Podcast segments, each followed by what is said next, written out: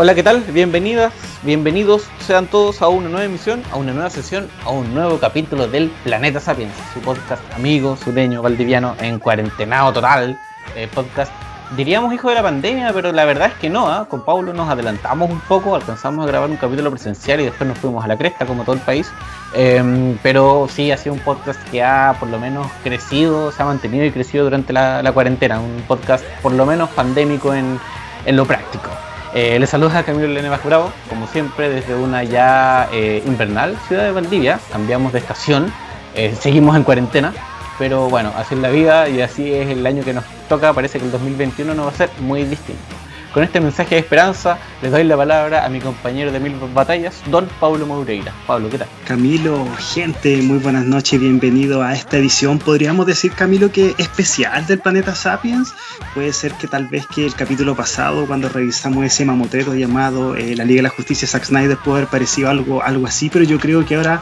nos situamos un poquito más en la efeméride y hemos querido dar un, le, le hemos querido dar un nuevo, no sé si un nuevo, pero un enfoque determinado al capítulo de hoy. Me refiero a que el día de hoy vamos a revisar una cinta de corte bíblico, pero no una, cita de una cinta de corte bíblico tan ortodoxa, no una cinta de corte bíblico que sea tan apegada tal vez a las sacras escrituras, y me refiero a que el día de hoy vamos a hablar de una película tan polémica como interesante, y me refiero a La Última Tentación de Cristo. Así es, pues Viernes Santo, eh, mientras muchos de ustedes probablemente estén viendo Jesús de Nazaret, eh, o lo estén terminando de ver, depende de, la hora en la que escuchen el, capítulo. Em, claro, pues un día clásico que si bien es conocido por ese Snyder Cut primigenio, podríamos decir, que estuvo en algún momento en carpeta con Pablo, pero rápidamente lo descartamos porque ese sí que va a ser un azote solo verlo, imagínate hablar de él, habría sido una locura.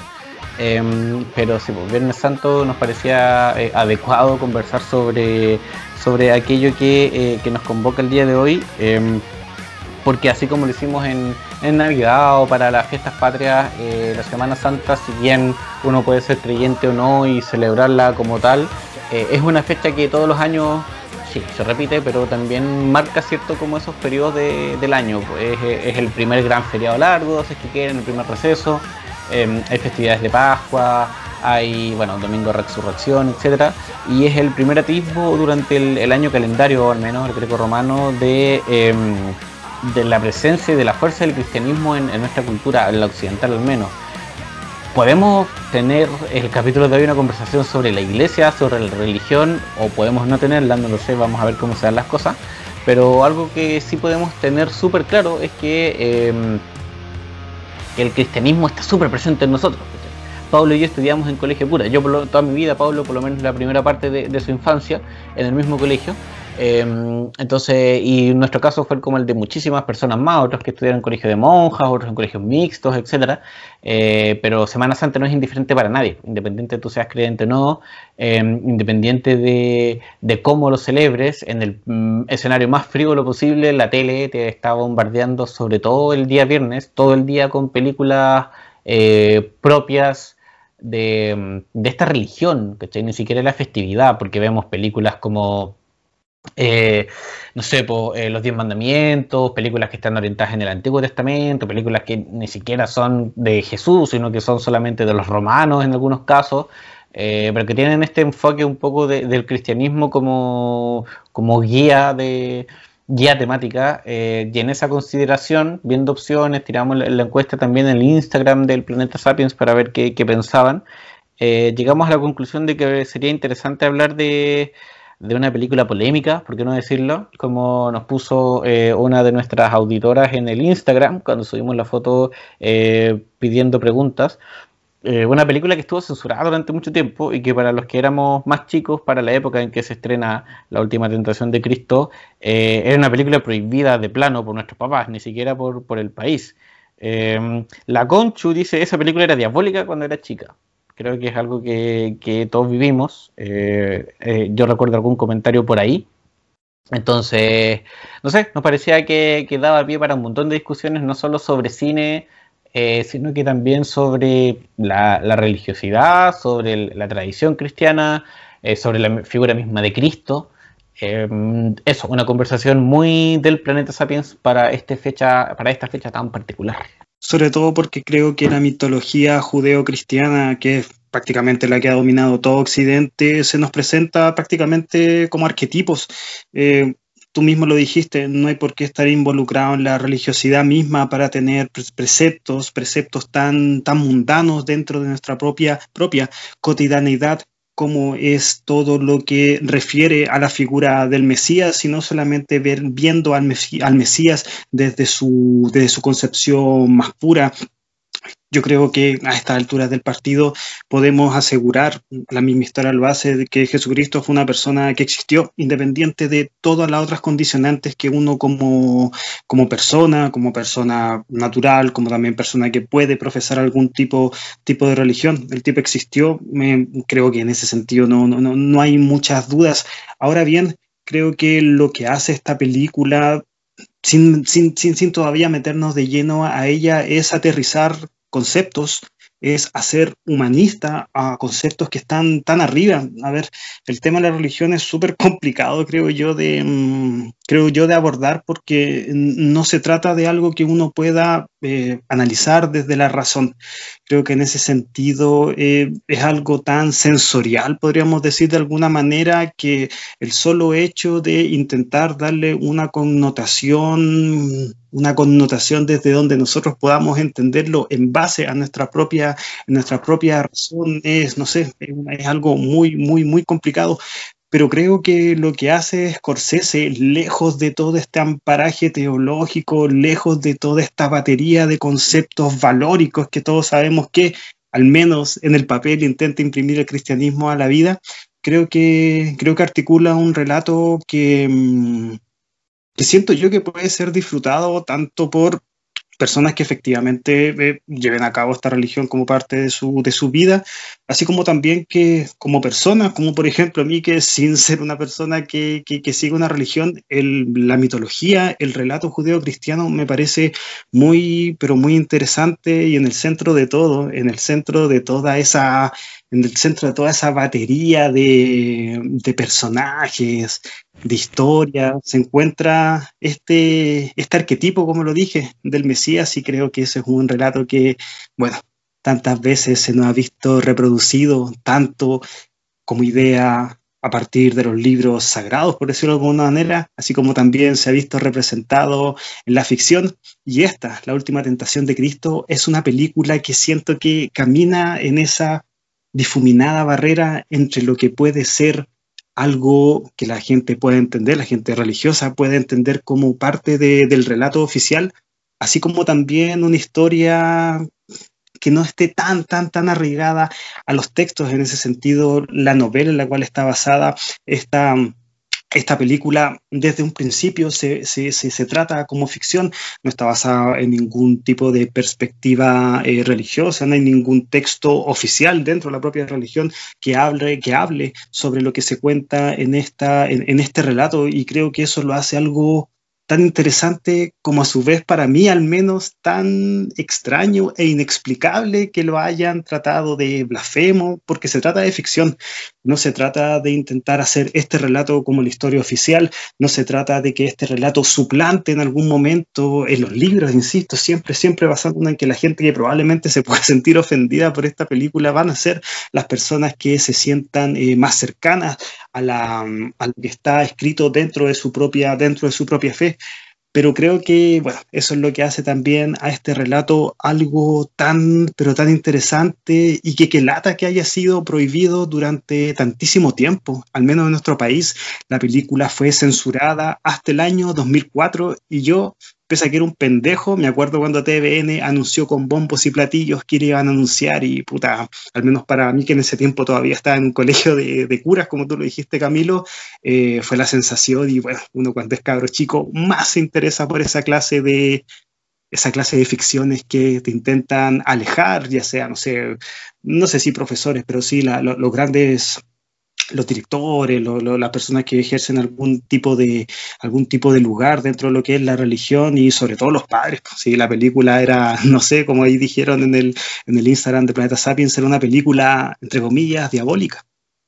Sí, eh, con lo que dices,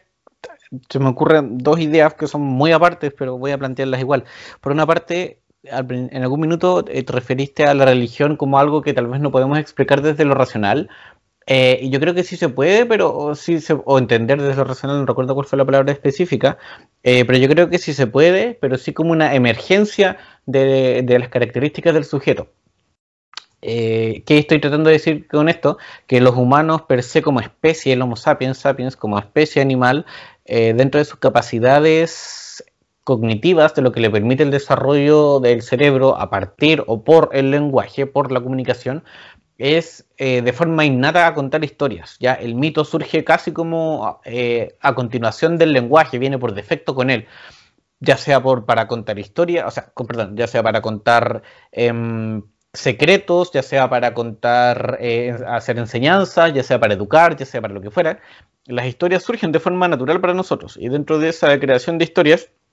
los fenómenos inexplicables eh,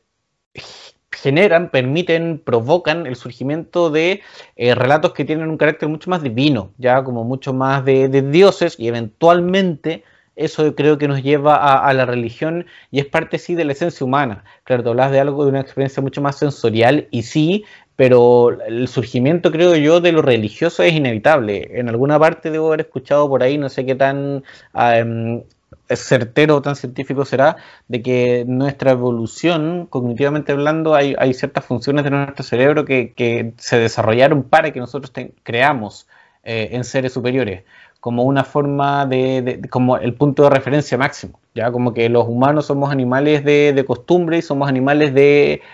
que copian, de imitación, ¿cachai? Tú imitas y actúas como la gente que tienes a tu alrededor, desde chico, desde grande, cuando fuere. Em, entonces eso hace que necesites siempre esa guía y cuando no tienes la guía, plantean los estudiosos de las ciencias sociales, hay un poco de caos en la sociedad, cuando no hay un referente, un líder, un alguien que te dice cómo tienes que actuar.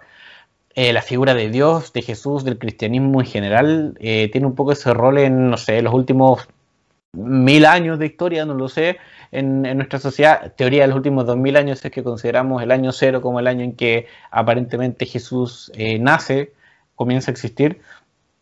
Y por otra parte, o sea, eso por una parte como para explicar, entender la religión, y por otra lo que decías con respecto a, la última tentación de Cristo propiamente tal,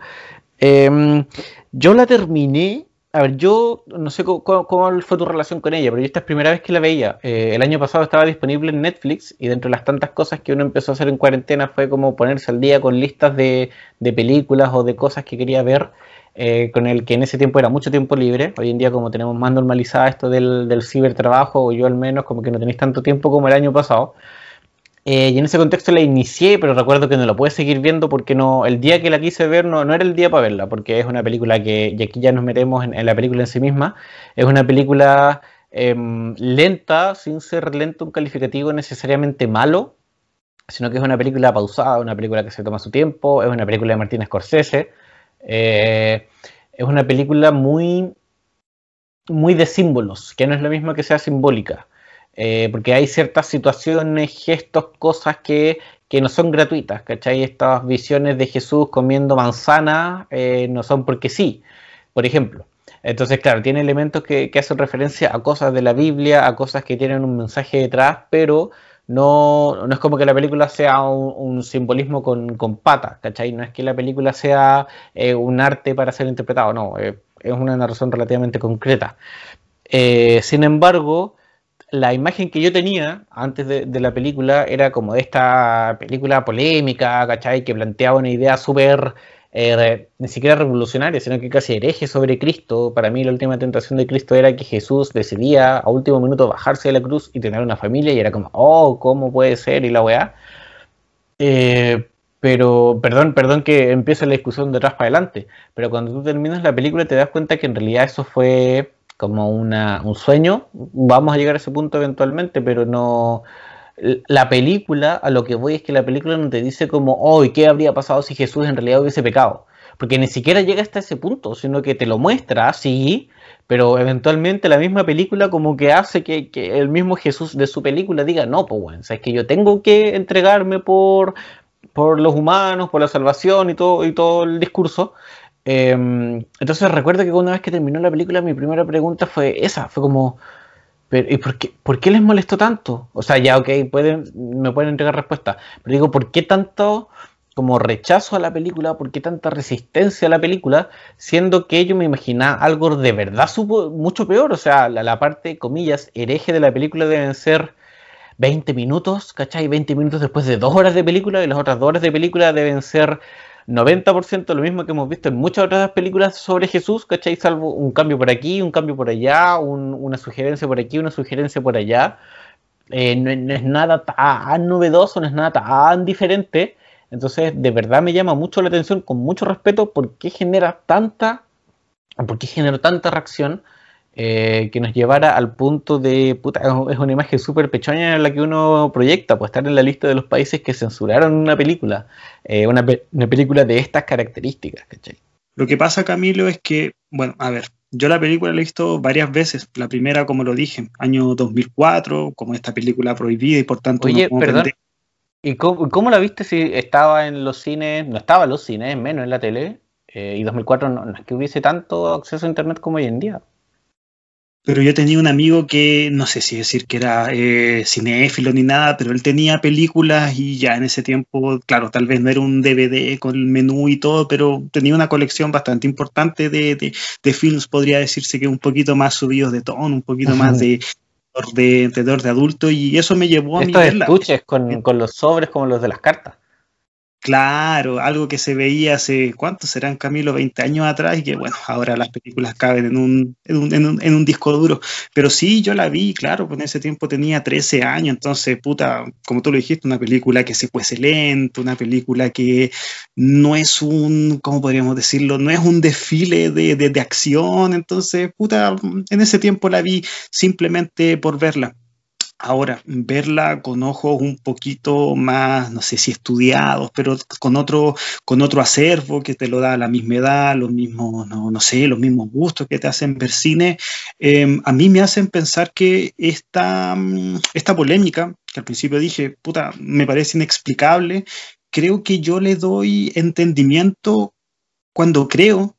que la temática que se le da de Jesús em, bajándose de la Gólgota, o sea, abandonando más bien la Gólgota para hacer una vida mundana, yo siempre le he creído que es un chivo expiatorio para lo que para las ideas que creo que son más problemáticas que te plantea la película y esta vez me refiero a este Jesús mucho más levantado en armas, un Jesús que no de forma simbólica, sino que de forma bastante explícita levanta el hacha cuando este, este, él mismo da el entendimiento que su pueblo solamente va a poder liberarse del yugo cuando, cuando lleve a cabo la revolución, que a ver, que son ideas que yo tengo entendido que hayan sido planteadas por la misma mitología de, entender a Jesús como una especie de campeón de los pobres, como mucha gente... comunista. Claro, no, y ni si, creo que ni siquiera hay que ligarlo tanto a, un pensamiento político que en ese tiempo de partida no existía, pero sí, un, sí una persona que estaba ahí para ayudar a, ayudar a personas y eso ya después tiene todas las otras condicionantes que con los años y con, el, y con ya pensamientos políticos mucho más arraigados uno los puede situar, pero para mí esas son las ideas más problemáticas que tiene la película, ver a este Jesucristo mucho más empoderado con ideas violentas, porque la revolución te indica que va a haber un levantamiento. De hecho, a ver, la película creo que habla directamente de guerra. Y eso creo que, creo que eso es como lo que más hace confrontación, creo que eso es lo que más lleva a la película a ser considerado puede decirse como algo peligroso y sin duda para mí eso es de las partes más interesantes que tiene, que tiene la película una vez que Jesucristo eh, soluciona esos dilemas morales que tiene. Me refiero que al principio él piensa que va a poder dar solución al problema de su pueblo en el yugo a través del amor, pero una vez que él tiene este sueño, cual revelación del plan divino, se da cuenta que no, que solamente la guerra, solamente empuñar el hacha va a lograr que su pueblo abandone esa situación en la que está. Y a mí realmente, para seguir alimentando, aunque sea todo en el bagaje de la ficción. Me encanta que esté, me encanta que esté explícito, me encanta que esté, mm, me encanta que no sea una idea que esté en, las capas. Me gusta que sea algo que esté totalmente expresado desde la misma película y que no haya nada, no haya nada tan sesudo que reflexionar. Insisto, creo que si hay algo que esta película mantiene como parte de la acción dentro de los mismos hechos que se encadenan es tener a un Jesús mucho más comprometido con la acción. Me refiero a esta acción revolucionaria y que por, por bastantes momentos de la película vemos que, se está, que está totalmente entregado a estas, a estas ideas creo que yo creo que es una buena forma, al menos para mí, de resumir al personaje, al menos dentro de esta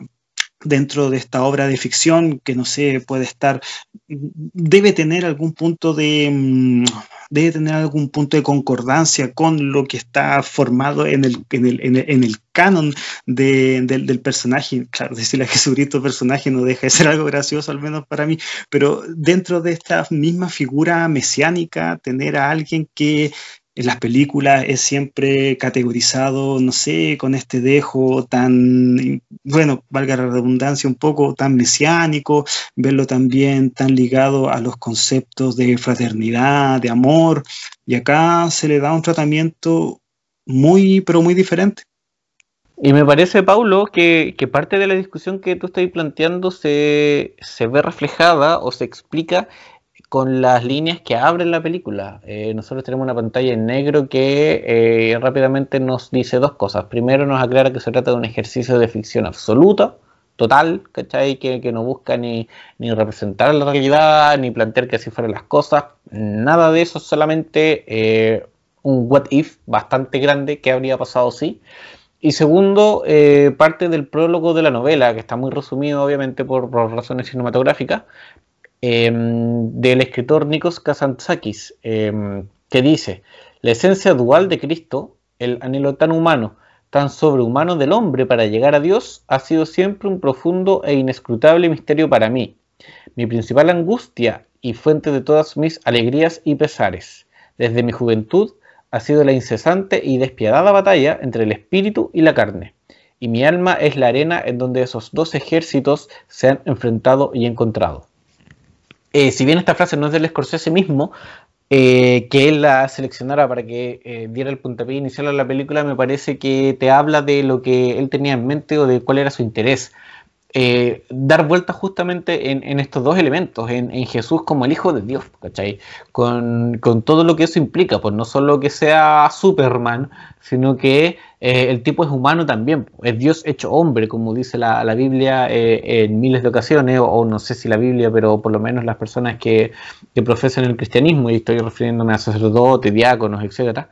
entonces esta frase no, es solamente una frase, Dios hecho hombre, sino que cuáles son todas esas implicancias. Y parte importante de las implicancias de Dios hecho hombre es la carne, es lo material, es lo biológico. Y lo biológico trae consigo un montón de cosas, ¿cachai? Lo mismo que decías tú, la revolución por las armas, o la idea o la manera en que, o las razones que llevan a alguien a tomar por las armas una revolución, a hacer un cambio social, un cambio político, podríamos decir de alguna manera que emergen y nacen desde lo biológico, ¿cachai? Desde los átomos, desde las células, desde las hormonas, ¿cachai? Finalmente son las hormonas las que te llevan a actuar de determinada manera. Y si Dios no, tuviese hormonas, por lo tanto no tendría intenciones eh, de alterar un orden establecido, no, habría ese algo en su cuerpo, que tampoco tendría, que lo llevaría a eh, buscar como a saciar eso de alguna manera. Eh, entonces, ¿qué es lo que trato de decir? Que la película se hace responsable un poco de eso y a mí me hace sentido con lo que tú dices, que si te muestro en Jesús que es impactante en esos sentidos, como que esas partes no voy a decir que me chocas, pero como que me, me hacían prender la ampolletita, como de que, mm, ah, mira, como que no, no lo había pensado, no lo tenía presente. Eh, y, y eh, creo que eso puede ser parte de lo que dices tú, que explica el, rechazo que generó un poco la película, pero... Em, siento que cuando uno lo ve, insisto, en, totalidad, sigue quedando la imagen de Jesús súper arriba. Eh, sin, volver a ir al final, que, él decida, ¿cachai?, hacer lo que corresponde, lo que comillas corresponde, eh, te habla de, un tipo igual comprometido con su misión, pues más allá de las tentaciones que pueda haber tenido. Al final del día, a la hora de los que hubo, ¿cachai? El loco decidió hacer, hacer lo que correspondía hacer, diga, de alguna manera. Eh, pero en el camino, eh, el camino probablemente, o claramente en esta película es lo más importante. Si bien me parece a mí que lo más interesante es lo que se hace en la, en la última parte, durante toda la cinta nosotros vemos a un Jesús muy duditativo, muy duditativo, como muy pocas veces, en las otras adaptaciones o en, muchas de las películas con las que estoy pensando generalmente que, vemos en Semana Santa, en, en, la tele o en el cable, eh, la imagen de Jesús es uno que, tiene súper clara su misión, que tiene súper claro su destino, que tiene súper claro su rol, y que salvo ese momento en, en, el, en Getsemaní, cuando se le aparece el diablo y cuando tiene el, momento de duda, eh, salvo esa pequeña ocasión, siempre está bastante seguro de, todo lo que le circunda. Acá no, pues acá lo vemos iniciando como un traidor, básicamente, que se lo sacan en cara muchas veces, que es el tipo que le construye cruces a los romanos, eh, y termina muriendo por una de esas mismas cruces, me parece que, es un detalle no, menor, que es un, círculo que se cierra y que, em, se le hiciera tanto énfasis al principio, me parece que busca que, tenga mayor simbolismo al final, ¿cachai? Como que, tenga que pagar un poco por lo que hacía como buen mortal. Y a lo largo del camino lo mismo, nunca el, el Jesús de William Dafoe, yo nunca lo vi como un Jesús convencido de, Jesús, de ser Jesús, ¿cachai? Como que de hecho se nombra Jesús, pero la, el peso que tiene el nombre de Jesús es muy menor, es muy superficial, es muy está muy disminuido en comparación a cualquier otra adaptación en la que se nombra Jesús generalmente, ¿cachai? Es como Jesús y wow, ¿cachai? Como que crece todo alrededor. En cambio en esta película no. Si es que nombran Jesús a él como sujeto, le dicen Jesús o hablan de Jesús, eh, debe, no sé, 10 veces en 2 horas 40 películas, no sé, pero recuerdo que son muy pocas, son muy pocas las que yo, em, las que se me vienen a la mente. Entonces, eh, claro, creo que, una de las cosas que uno le puede destacar a la película es eso, es que te muestra esta otra forma de, del Cristo, del Cristo que, que, es arrugón, ¿por qué no decirlo? Que tiene de repente estos arranques, como dices tú, muy revolucionarios y radicalmente revolucionarios, pero que ahora a la hora de los cubos el espíritu como que se le cae encima, eh, le, cobra un poco la, mano y termina cediendo, ¿cachai? No puede eh, actuar como, le, como desearía, no, no puede eh, matar gente contraria a lo que él plantea, por más de que lo, lo quiera hacer. Eh, y me parece que es parte del dualismo que te prometen al principio. Yo creo que en ese sentido la película es bastante honesta, eh, no, no, es como para irse decepcionado, no, sé si es que estará el caso, pero se me ocurre que puede, se me ocurre que puede pasar. Em, la película te dice que ese es el centro, insisto, la frase inicial que les leía de, de la lucha entre la carne y el espíritu es lo que interesa al autor eh, y es lo que te termina dando también, de una forma que para algunos más, más eficiente, para otros menos eficiente, pero al final del día a ti te queda súper claro y también creo que es súper útil, ayuda a entenderla, eh, porque si no estuviera eso al principio, tal vez uno estaría más desorientado en cómo interpretar eh, esta, esta película. Yo siento que el carácter dual de la película está manifiesto desde el inicio en el sentido de que este personaje Jesucristo interpretado por Willem Dafoe eh, es solo cosa de ver su cara. El tipo, como tú lo dijiste, no está convencido para nada, pero no es que sea una mala actuación, para nada. De hecho, creo que el actor está fenomenal en, el rol, sino que es, esta, mm, es estas mismas condicionantes que tiene él mismo en torno a estas voces que ni siquiera él sabe interpretar. Y acá volvemos al binarismo, volvemos. Él no sabe si es Dios, no sabe si es el diablo. Posteriormente, no sabe si es que lo que la forma en la que tiene que liberar a su pueblo, no sabe si es el amor para posteriormente entregarse al hacha. Y así em, creo que son todas esas, son, son todos esos condimentos que te vuelven al personaje mucho más humano. Vuelvo a lo que dije al principio, la película aterriza toda esta batería de conceptos tan teológicos, tan en la nube de, lo, de la religiosidad, y te entrega un personaje que probablemente va a actuar como cualquier ser humano es, si es que lo hubiesen sometido a toda, esa, a toda esa cantidad, pero a toda esa cantidad de vivencias como la que se nos muestra en la película. Em, creo que por eso la que creo que por eso el relato se nos hace algo tan pero tan voy a decirlo se nos hace algo tan pero tan mundano porque no es la clásica concepción del Jesucristo como por ejemplo el de Robert Powell, no, no es este tipo carilindo, no es este tipo donde todo parece ser parte del plan divino, no, acá vemos a un tipo absolutamente torturado, a un tipo que eh, se muere, pero realmente se muere por tener una vida, una, una, vida totalmente cotidiana, por eso está el personaje de María Magdalena, por eso después cuando em, ya está en el, al, momento que tú, que tú relatabas, cuando él está en la cruz y se le da esta posibilidad que ni siquiera él sabe quién se le está dando, no sabe si es Dios, no sabe si es Satanás, y se le da esta chance para partir y volvemos al inicio. Esa es probablemente la vida que cualquier tipo de persona hubiese preferido a este camino de 33 años donde hay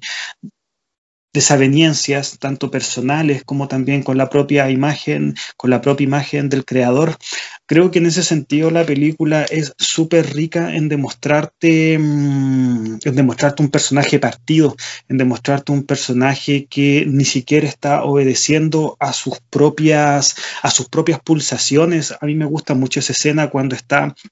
Willem Dafoe, Jesucristo, conversando con Judas y dice, cuando están apedreando a María Magdalena en uno de los primeros pasajes de la película que dice, no, yo por mí lo hubiese también asesinado, pero abrí la boca y fue, fue Dios quien habló.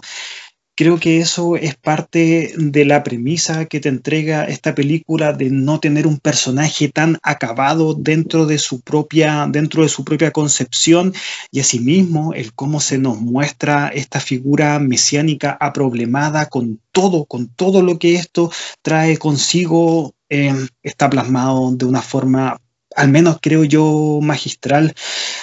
A mí me encanta cómo se ve la película. Siento que mostrarte un personaje que está tan, tan conceptualizado en nuestra propia mente, en un modo tan, no sé, callejero, en un modo tan sucio, en un modo donde creo yo que ni siquiera, o sea, la película te tiene que estar diciendo que trata sobre el que, trata sobre el Mesías, que trata sobre el Hijo de Dios para que nosotros podamos entender lo que, lo, que, lo que está ocurriendo en pantalla, porque insisto, es una concepción tan alejada del canon, porque la película, como lo, como lo hemos mencionado a lo largo de esta conversación, es una obra, es una obra de ficción. Creo que, al menos para mí, el, el, verla para esta conversación me hizo apreciarla, apreciarla muchísimo más. Creo que no es como la clásica película de Scorsese, no sé, en ese sentido creo que uno tiene mucho más em, arraigado a este director con películas mucho más ágiles, con películas que, que tienen también otro, otro, otro tipo de ritmo, otro tipo de pulso, tal vez películas que son mucho más ligadas al divertimento independiente de toda la otra calidad técnica que efectivamente yo creo que tiene esta creo que, mm, creo que tiene una forma muy, muy particular de, contarse y, no sé si probablemente sea una de, de mis películas de, este, de este corte, de este corte bíblico eh, favoritas, insisto, no hay que ser tampoco creo que ni un gran entendido en la tradición judeo-cristiana, ni tampoco ser eh, una persona tan ajena a toda esta batería de conceptos que se te, que se te muestran para, para, poder disfrutarla. Creo que el mismo hecho de que, como tú bien dijiste, esta cita que se te plantea al inicio es esclarecedora para, toda la otro, para todos los eventos que se te va mostrando en la película. Eh, creo que eso también ayuda a que uno como espectador debería sentirse mucho más, no sé, debería sentirse mucho más entregado, por decirlo de alguna manera, a lo que se te va a mostrar, porque claro, sí, también ver este tipo de ver este tipo de películas con personajes que insisto uno tiene tan tan tan conceptualizado también juega en el sentido de que uno tiene ideas preconcebidas sobre lo que deberían ser alguna algunos de los hechos que, que se te muestran pero viéndolo estrictamente como película eh, claro, la había dicho que la había visto de muy pendejo, la vi simplemente por verla, por ver esta película diabólica, como dijeron, pero, pero a mí realmente me, como relato, como historia, siento que está contada muy, pero muy, muy detallada. Em, me gusta mucho la interpretación de, de Dafoe, lo dije cuando estaba partiendo, em, este pequeño exordio, siento que en su rostro se revela toda esa indecisión, todo ese complejo, todo ese sentimiento de no saber en qué punto eh, se está actuando, si se está actuando en torno a lo propio, si se está actuando solamente porque hay algo que te dice que tienes que actuar de, de una manera e independiente que el personaje por cierto momento se sienta un poquito más seguro, creo que esa sensación de tener a un, insisto, a un personaje roto, a un personaje partido, no se va en ningún, en ningún momento de la película. Sí, eh, y en relación a esto mismo, eh, mientras hablaba se me vino a la mente em, el rol que tiene Judas en, la cinta, que, me gusta también, que es otro elemento que, que, a uno le llama la atención a simple vista porque uno está acostumbrado a ver a Judas como el villano de esta historia. Em, pero en realidad, cuando probablemente yo creo que cuando uno va madurando, cuando no, nos ves esta, el, relato, como dices tú, la, la, historia de la Semana Santa y a los personajes, como tanto como te lo entregan eh, en el colegio, estoy pensando principalmente que es mi referencia más, más directa, eh, no estoy diciendo que, bueno, no sé cómo si los colegios habrán hecho las cosas bien o mal, pero lo que voy es que uno está acostumbrado de chico a ver como Judas es el traidor, ¿cachai? Y le dice Judas a una persona que hace algo malo contra ti y todo el cuento. Eh, pero la película acá te plantea a Judas como un tipo que, primero como el tipo más cercano a Jesús, ¿cachai? Es el primer apóstol que vemos, es uno de los pocos apóstoles que nombran a los que se le da importancia, ¿cachai? Porque si bien a otros apóstoles los nombran, entre ellos Pedro, Em, en realidad los nombran casi de forma anecdótica, como para saber que el tipo tuvo a los famosos apóstoles, pero son súper irrelevantes. El, único relevante es Judas, que, que es con quien Jesús confía, con el que tienen muchas diferencias de opinión, de, ejecución de la revolución, que es el mismo que le dice yo te, veo, te voy a seguir, pero si es que tú te alejas de la revolución yo te mato. Eh, y en algún punto Jesús le cobra la palabra a Judas y le dice, weón, tienes que hacerlo porque yo no puedo. ¿Cachai? Tengo que cumplir el plan de Dios porque yo, eh, la revolución armada, digamos, no, no, no, me da, no se me da, nomás no, no puedo ejecutarla, se me hace. Em, y lo vemos de esa manera, y cuando vemos este, este futuro alternativo, digamos, en el que Jesús muere de viejo, eh, Judas aparece de nuevo pues, y, sacándole en cara eso, porque no, fue lo, no hizo su parte del trabajo, que una vez más el bueno arrugó en el último minuto, eh, mientras descubríamos que el, que el apóstol traidor, digamos, eh, venía llegando de, de, enfrentarse o de pelear eh, en, el, en, la zona de guerra, En el, enfrentamiento en la zona cero. Creo que el acercamiento que se le da a Judas es un acercamiento que yo había visto antes por primera vez en el Jesucristo Superstar, en la, la película, el musical original, la versión que, que hace un par de años TVN ha, ha comenzado a transmitir Em, y en ese caso, que algo que me gusta mucho es que te muestran a Judas como, como el tipo que pone en duda la, a Jesús, como que lo, lo, pone en duda como figura y lo pone en duda a sí mismo como un individuo que se está distorsionando a partir de la figura que crece alrededor suyo. Sin meterme en Jesucristo Superestrella, eh,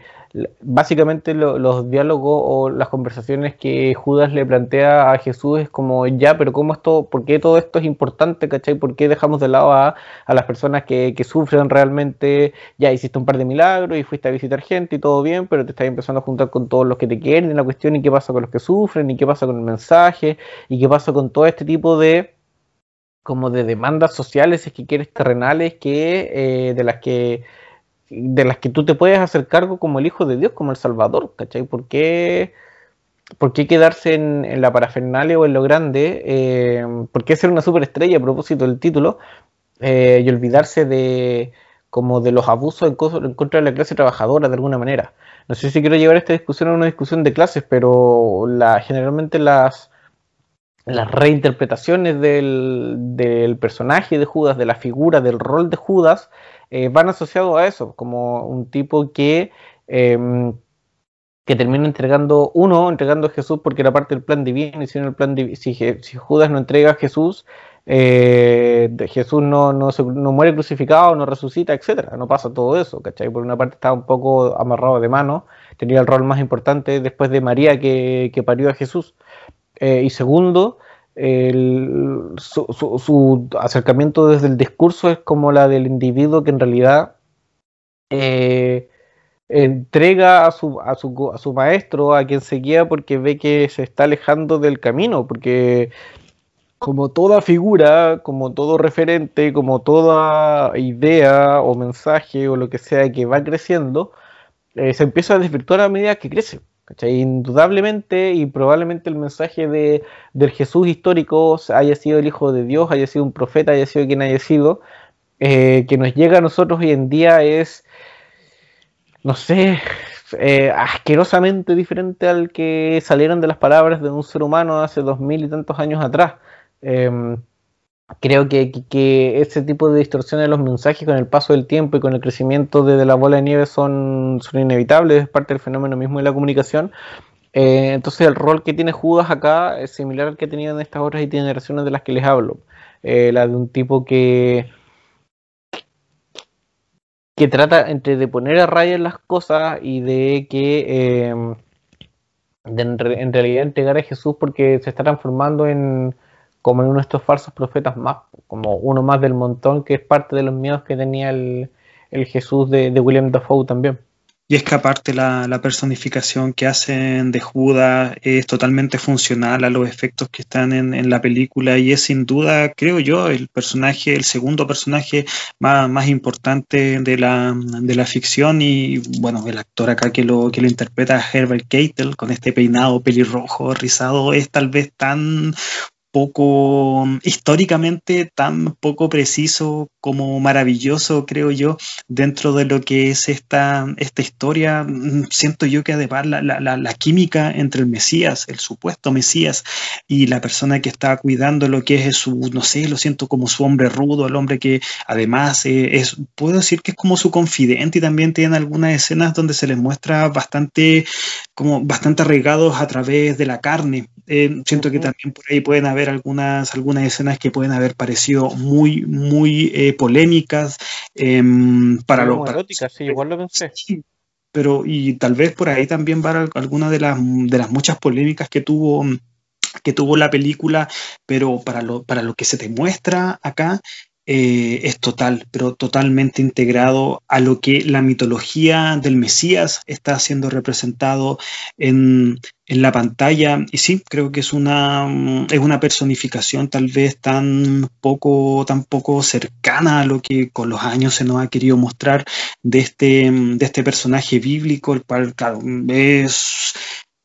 es la persona que en el, en, el, relato oficial lo vende, pero acá se le da otro tipo de tratamiento y que para mí está pero llevado con una maestría que bueno, solamente yo creo que pocos podrían haber, haber logrado. En, en un momento, Camilo, te situaste en esta línea, podríamos decir, paralela a los acontecimientos cuando es esta, cuando ya Jesús está en la Jesús está en la cruz, Él está muriendo, Él lleva la duda en torno al plan divino hasta el punto de mencionar esas palabras que ya tantas veces nosotros hemos, hemos escuchado, el Padre, ¿por qué me has abandonado? Y se presenta este niño pequeño, este niño, esta niña con, de, pelo largo, muy, muy pequeña, y le ofrece al, al, Mesías una segunda, una segunda oportunidad. Y a mí en esta línea paralela me gusta cuando aparece el personaje de Saúl, el cual el cual ya está convertido, el cual ya está convertido en Pablo y está predicando, y que te muestra que mm, independiente, hasta en esta clase de ficciones, aunque el Mesías no hubiese cumplido el sacrificio, la misma, ¿cómo podríamos decirlo? La misma gente tiene que formar a sus propios ídolos y por tanto, independiente que esto no se haya cumplido, tenía que seguir presente la idea de un Jesucristo, un Jesucristo que redime los pecados del mundo y que tenía que sí o sí morir, morir en la cruz. Para mí eso es algo súper, podríamos decir, que es, es como el auto puede decir que independiente a todo lo, a todo lo demás, los mitos se van formando cual una auto, a una profecía autocumplida. Creo que es algo, personalmente creo que si la película hubiese, hubiese, se hubiese tomado mucho más tiempo de seguir ahondando en ella, se le hubiese dado un cariz hasta meta, metaficcional, pero a mí al menos me gusta que haya sido, aunque sea, aunque sea nombrado Em, Eso, perdón, perdón, la interrupción muy corta. Eh, tiene que ver con lo que decía en algún minuto, pues con, lo natural que tenemos los humanos para la creación de, de, historias, por una parte, por la creación de mitos, y por otra, por esta necesidad de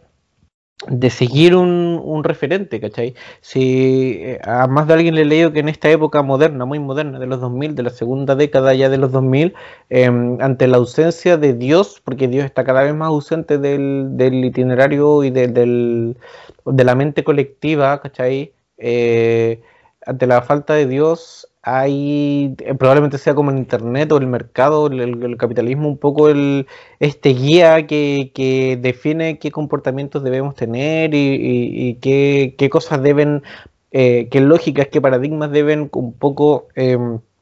guiarnos al momento de desempeñarnos en la vida social. Em, pero eso surge naturalmente, ¿cachai? Eso es lo que voy, pues ante la falta de un relato universal que todo, en el que todos creamos, en realidad ese relato universal terminamos agarrando el que sea, y en este caso eh, puede ser el capitalismo, pueden ser las redes sociales, puede ser lo que sea. Em, y lo que planteas tú en este caso, en, de esa escena, de que a pesar de que Jesús ve a alguien predicando sobre él y le dice, bueno, eso no pasó, déjate mentir, y le dice, puta, si no lo hiciste, hueá tuya, pero yo no tendría ningún problema en matarte si es que es necesario de nuevo, porque me servís mucho más muerto que vivo. Hay mucha gente a la que le sirves mucho más muerto que vivo, ¿cachai? Eh, porque independiente de que, de que, de lo que sea cierto o no, como diría Tyrion Lannister, como lo importante es una buena historia. Eh, y lo que lleva a actuar, lo que la gente al final necesita es eso, es un relato, eh, es un punto de referencia para saber cómo moverse, hacia dónde moverse. En mayor o menor medida eh, a nivel mundial o a nivel personal es algo súper súper inherente a, cada uno de nosotros. Entonces, claro, lo que dices tú que, que se dé, eh, si bien es parte de una ficción, entonces está maquinado para que sea así, es súper natural, pues súper lógico que surja y que bueno, como dices tú, que, se hayan dado el tiempo, por ejemplo, de, plantear esa discusión, por más pequeño que haya sido el fragmento un fragmento tan pequeño como interesante que sin duda nos plantea todo lo, todo lo que es en nuestra realidad la figura, la figura del Mesías, que, insisto, uno puede seguir a rajatabla o de forma ortodoxa el tema de la religión, pero uno no puede negar lo mediado que está nuestra cultura en torno a la tradición, a la tradición judeo-cristiana y por algo independiente uno no tiene que ser un gran conocedor de la misma para sentir a esta clase de, de personaje y no solamente a Jesús, sino todo lo que se nos muestra eh, en la película como algo, entre comillas, tan, pero tan, tan conocido y que por tanto, bueno, aunque yo dije en un momento que me parecía un poquito inexplicable la, la, polémica en torno a la película, tal vez también la conversación me, me, hizo darme cuenta cuáles son, cuáles fueron las, las, los condicionantes que hicieron que esto fuese algo que hubiese que hubiese suscitado tanto, pero tanta, tanta palabra, hubiese suscitado tanto, pero tanto enojo. Pero más allá de eso, creo que, mm, creo que la película deja bastante en claro que si es que, se, si es que se entromete, por decirlo de alguna manera, con estos personajes, fue siempre desde la perspectiva, desde la perspectiva de la ficción, tal vez, claro, estas em, imágenes un poco homoeróticas entre Jesucristo y Judas, creo que también hay un momento donde el, profeta, el profeta Juan Bautista también le da un beso en la boca, pero creo que son no es lo más importante que tiene que tiene la película pero al ser también lo, lo, que primero queda al ser algo gráfico al ser algo tan tan tan tan tan poco mostrado dentro de lo que es la mitología de Jesucristo como ósculos entre hombres que a ver, deben tener algún tipo de mm, algún tipo de base para mostrarlo. No creo que simplemente esto haya sido expresado con la intencionalidad de ser algo polémico per se. Pero mm, bueno, no es lo más, no es lo que a mí más me deja, no es lo que más me deja a mí la película. Siento que em, lo que está expresado en este Jesucristo revolucionario, lo que está expresado en esta propia consideración del Mesías, que independiente de que la profecía no se cumpla, él tiene que estar, son las ideas que a mí más, más me dejan satisfecho con este, con este film, que bueno, tiene la extensión que tiene, puede ser que por momentos haga un poquito pesado, pero vuelvo a lo que dije en algún momento de la conversación, es una de mis películas bíblicas favoritas y que yo creo que, mm, independiente que haya sido una película del año 88, si mal, si mal no recuerdo, no siento que haya, mm, que haya envejecido y bueno, creo que eso es algo que pasa cuando las ficciones están, están muy, pero muy bien llevadas. Sí, eh, en ese sentido comparto lo que dices tú, es una película que a ver, yo por alguna razón había leído mal y pensé que la película era del año 98. 88, 98, o sea, estamos hablando de una película que estuvo vetada de nuestro país durante 16 años. Eh, y ya escalete tiempo, ¿cachai? No, a mí, perdón que haga tanto hincapié en eso, pero es algo que, que no deja de llamarme la atención, que probablemente cuando yo, yo escuché de ella, pensé, mi, imagen era en la tele, que probablemente tiene que haber sido del tiempo en que se estrena en la tele, cuando ya se, levanta un poco la censura, mi impresión, yo pensé que era de ese momento y no, pues tiene harto, muchísima historia para atrás. Em, entonces llama, llama la atención que, o tal vez no, no se depende de los contextos, a pesar de que en Chile estábamos con gobiernos de izquierda y socialistas, en ese caso la nueva de la concertación, de la extinta concertación, em, los atisbos probablemente del conservadurismo más, pesado de nuestro país seguían estando presentes o lo suficientemente presentes como para evitar que, se estrenara. Eh, sobre todo la Iglesia Católica en realidad con la fuerza que tenía todavía en el país en, esa época. Yo creo que por ahí van ciertos nexos que, bueno, hablan de, la importancia que, tiene la Iglesia o que tenía en algún momento como institución dentro de, ciertos países, entre esos el nuestro. Creo, independiente de esa reflexión, que, la película es un buen ejercicio narrativo. El, periodo este del, del sueño, ya de la realidad alternativa, eh, eso hace que suene como más de película de ciencia ficción, pero es un poco eso.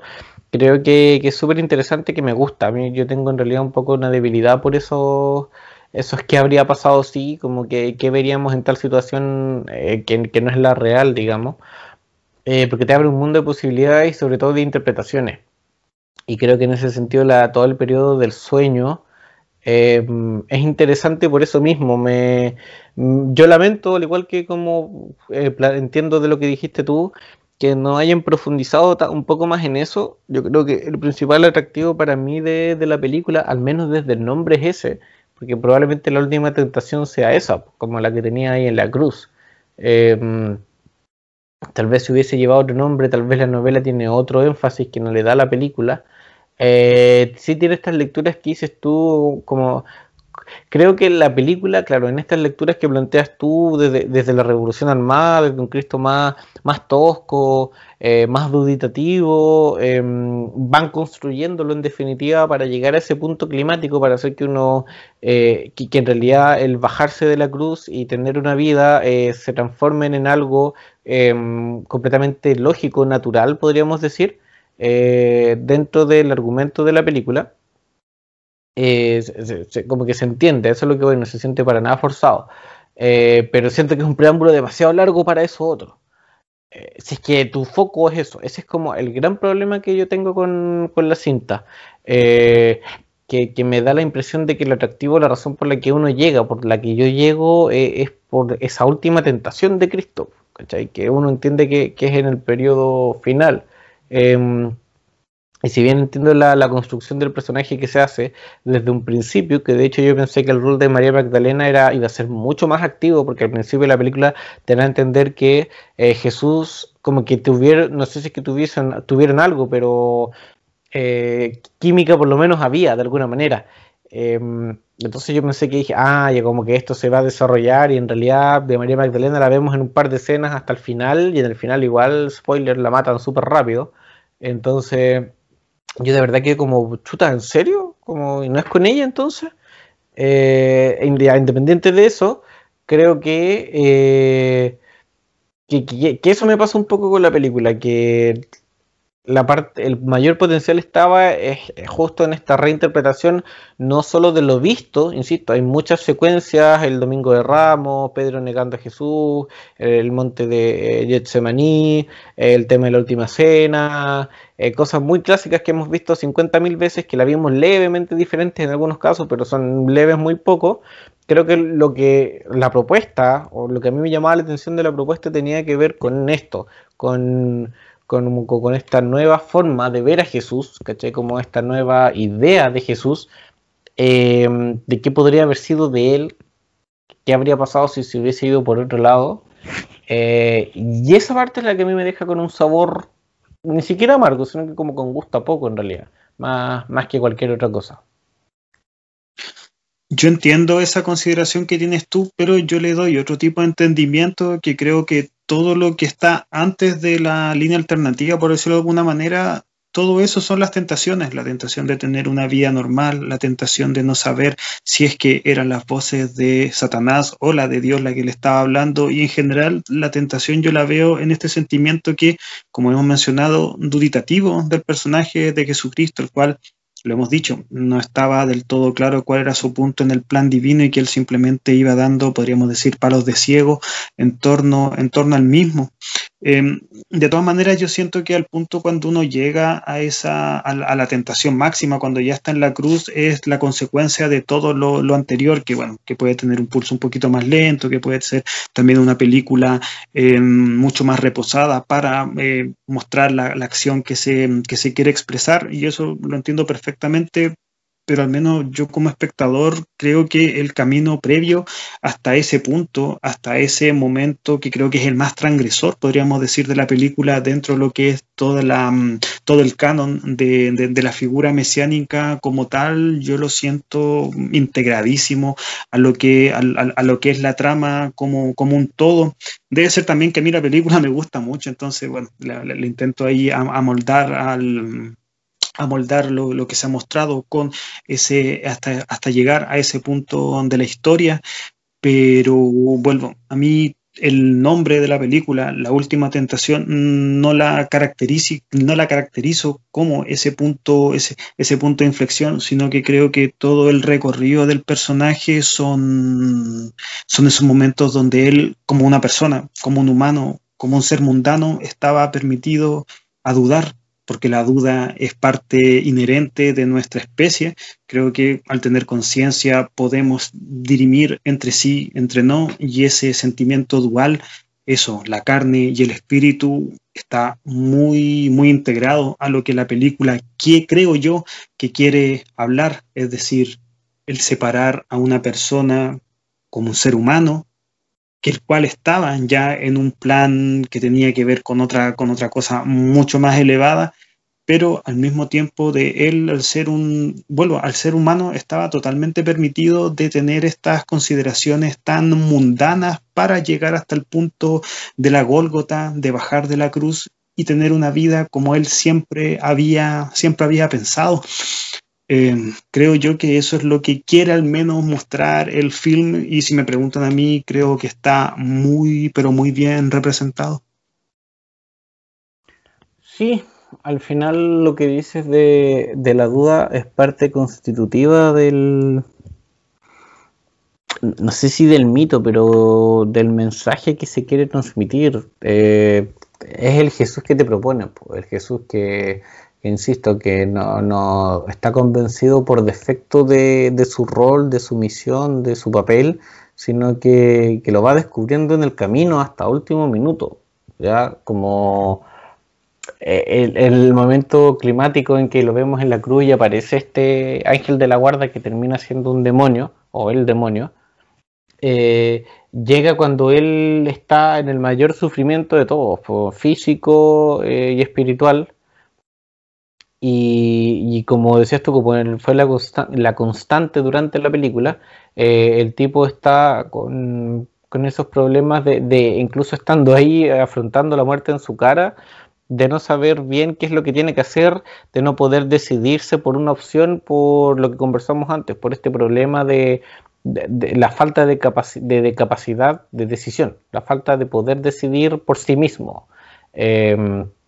por estar en la lucha constante de lo que debería hacer versus lo que, lo que quiere eh, o siente que quiere hacer. Eh, hasta que por defecto al final y descubre todo lo que pasaría si es que él no, no se sacrificara, decide quedarse, ¿cachai? Descubre a la mala, entre comillas a la mala, que es lo que lo que lo que pasaría, entonces se entrega definitivamente, como está todo cumplido, está todo cumplido casi en, en alivio, ¿cachai? Como, hoy qué bueno que era todo mentira. Em, así que, es un ejercicio, como dices tú, que, es coherente. Creo que independiente del sabor que a mí me queda con, el último tramo, la película en general mantiene una coherencia y eso yo no se lo puedo alegar al menos. Eh, entiende uno cuando la ve porque se trata de, no sé si la película califica como clásico, pero sí es un referente, es, una película de discusión, es algo que se habla, que tal vez no, no la dan en todos lados, pero que sí eh, como decías tú en un principio, plantea ideas eh, que no, no, son canónicas, nunca mejor utilizada la expresión, que no están dentro de los evangelios que son oficiales, que son aceptados por la Iglesia Católica, pero que son parte de la mitología cristiana más underground, si es que quiere, apócrifa, desde siempre. Pues esta idea de que Jesús trataba a María Magdalena mejor de cómo trataba a algunos de sus apóstoles, de, algún tipo de relación, todo el tema que hace Dan Brown en el Código da Vinci, eh, etcétera. Es parte de la mitología un poco de la conspiranoia eh, y en ese sentido creo que la película hace un ejercicio súper serio,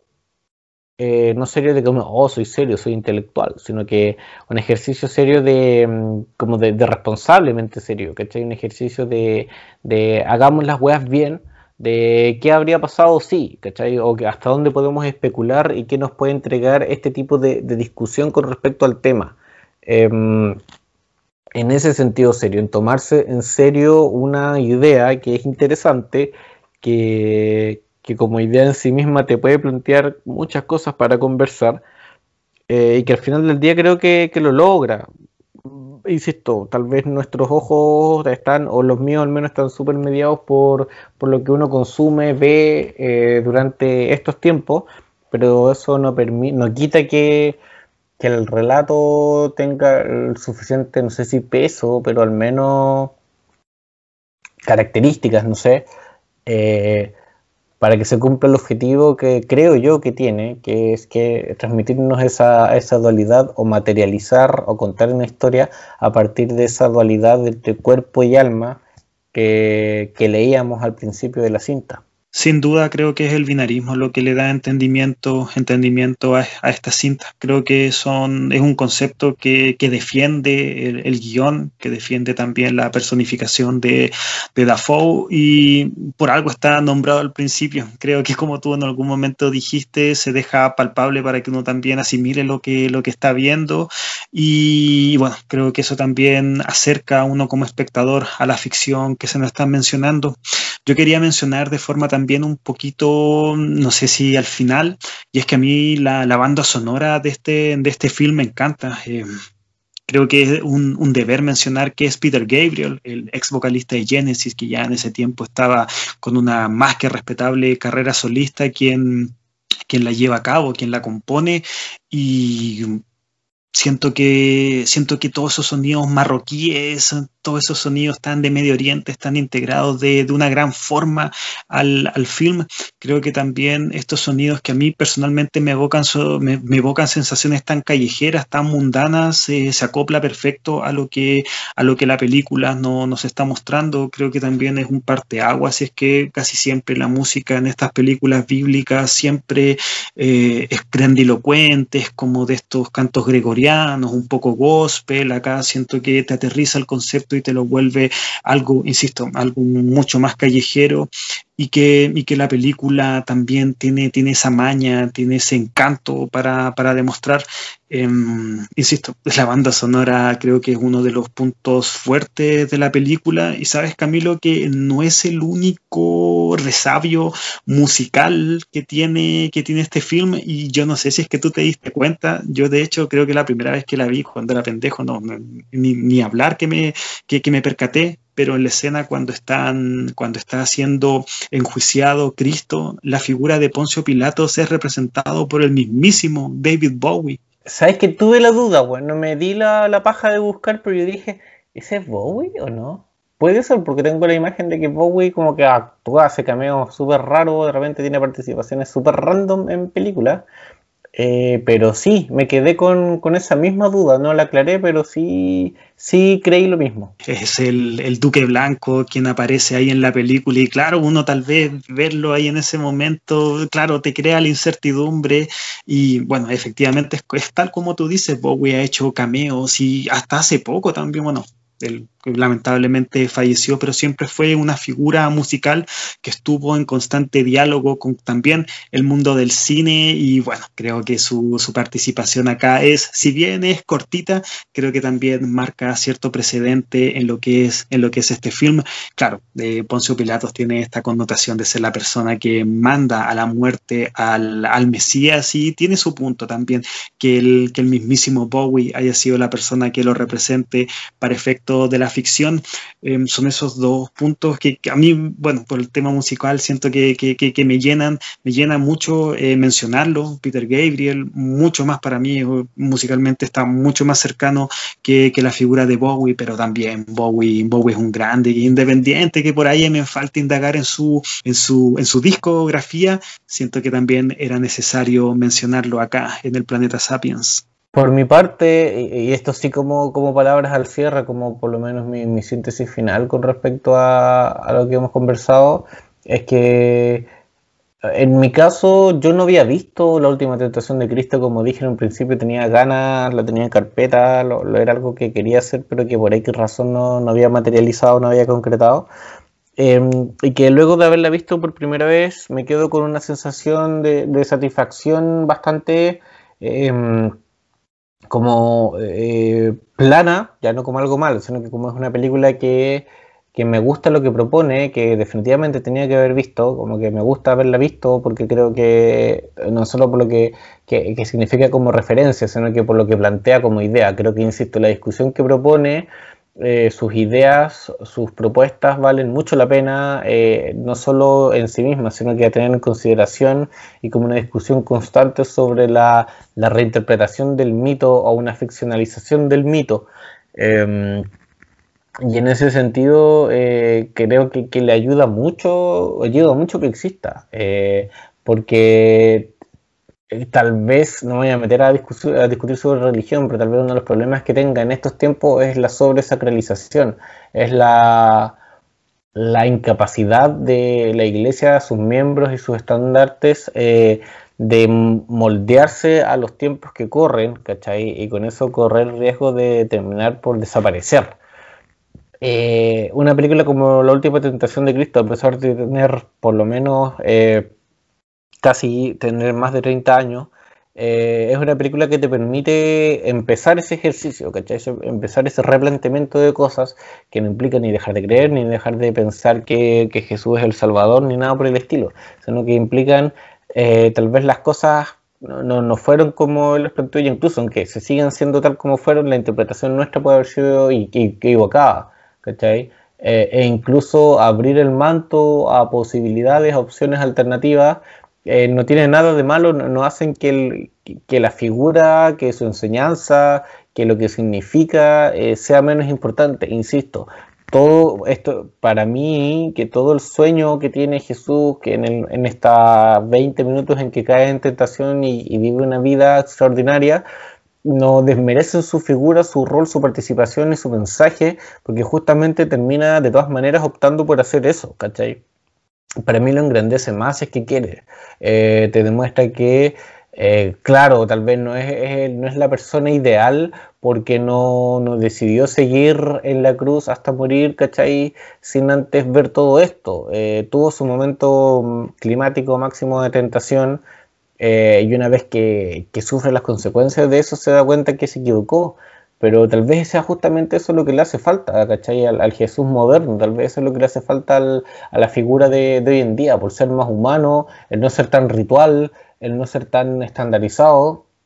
Y en ese sentido lo que plantea la última tentación de Cristo, la película al menos, la novela, eh, no la hemos leído con Paulo, pero una de las primeras cosas que dijimos fue que nos dieron ganas de, leerla, eh, luego de ver la película. Eh, te, plantea un Jesús que, eso, porque que se equivoca, pues, pero que, insisto, es coherente con la idea de Dios hecho hombre, porque los hombres nos equivocamos, los hombres, como dice Pablo, los hombres, los seres humanos, eh, como decía Pablo, tenemos dudas y la duda es parte de, del proceso de, racionalización natural que tenemos a medida que, que vamos avanzando como especie.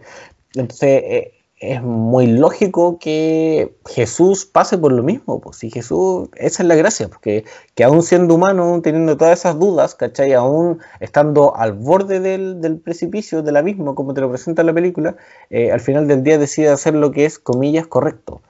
Em, entonces, insisto, qué bueno que exista, qué bueno que se haga este tipo de ficciones, ojalá existan más, es que hay por fatiga, no es como para tener una, una lectura relativamente cerca eh, o una, un visionado, no sé, para poder verlo desde otra perspectiva, pero en síntesis eso, eh, una película que hay temas narrativos con los que yo no, no comulgo mucho. Em, eh, la última parte para mí se le podría haber sacado mucho más partido, más que se le podría, a mí me habría gustado que le sacaran mucho más partido, me interesa mucho la, la reflexión sobre todas las reflexiones que se podrían haber tenido a partir de la, de la comillas vida normal de Jesús, la vida en familia de Jesús. Pero bueno, pues eso será pega nuestra nomás de, de seguir completando, reflexionando, estudiando o lo que sea. Así es, Camilo, y bueno, yo al menos no tengo ninguna otra palabra más que agregar. Siento que tu último exordio matizó y concretizó mucho las ideas de las que ya habíamos hablado acá en el planeta Sapiens, así que ojalá que la conversación le haya parecido interesante, ojalá que esta película sea revisitada mucho más, tú lo dijiste en algún momento, no sabemos si es que es un clásico, pero para mí al menos tiene todas las garantías, tiene todos los pergaminos para transformarse en uno de ellos, así que eso, La Última Tentación de Cristo, una película tan polémica, como interesante. Eh, muchas gracias por estar ahí, muchas gracias por escucharnos, muchas gracias por el feedback que tenemos siempre en, el Instagram Planeta Sapiens, en YouTube también como Planeta Sapiens y bueno, en el Spotify que sea donde probablemente están escuchando esto, eh, Planeta Sapiens. Gracias por acompañarnos, gracias por conversar y nos estaremos leyendo y escuchando en una próxima oportunidad. Que estén muy bien, chau chau.